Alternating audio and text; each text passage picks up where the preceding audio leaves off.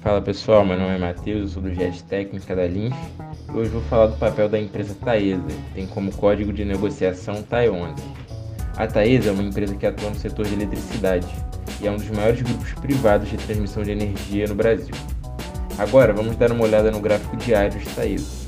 Podemos perceber que o ativo vem trabalhando dentro de um canal de alta, forte e bem consolidado, que teve início em dezembro de 2020 vem formando pivôs de alta e dando continuidade à tendência, que teve como suporte um topo em R$ 38,00, que tem confluência com a média de 200 períodos. Enquanto aos indicadores, podemos ver que o MACD vem indicando força compradora, já que a LMACD cruzou o sinal para cima, entrando em zona compradora.